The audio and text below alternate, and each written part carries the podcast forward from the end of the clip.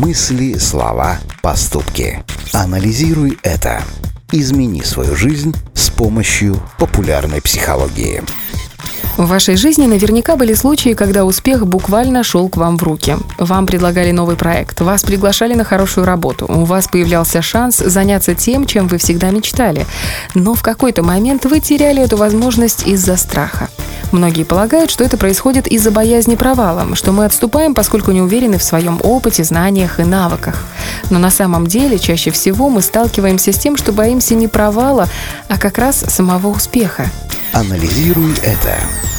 Этот феномен диагностировали еще в 70-х годах прошлого века, и, как показали исследования, зачастую все происходит подсознательно. Люди не понимают, в чем причина того, что они не могут преуспеть в жизни. Ведь вроде бы у них есть и цели, мечта, они получают возможность их достичь, но отступают в последний момент. Причин для такого поведения много. Это может быть банальная прокрастинация. Вы можете верить, что недостойны успеха. Бывает боязнь стать лучше в глазах друзей и родственников, а некоторые сомневаются, что смогут удержать то, чего достигнут. Анализируй это. Есть и более простые причины для этого страха. Например, боязнь еще больше работать или потерять друзей. Некоторые переживают, что, поднимаясь по социальной лестнице, у них будет больше критиков, и это приведет к одиночеству. Безусловно, все перечисленное возможно, но постарайтесь посмотреть на свои страхи рационально и поймете, что большая часть из них надуманы. А раз это так, то вам точно не стоит жить в тени боязни успеха.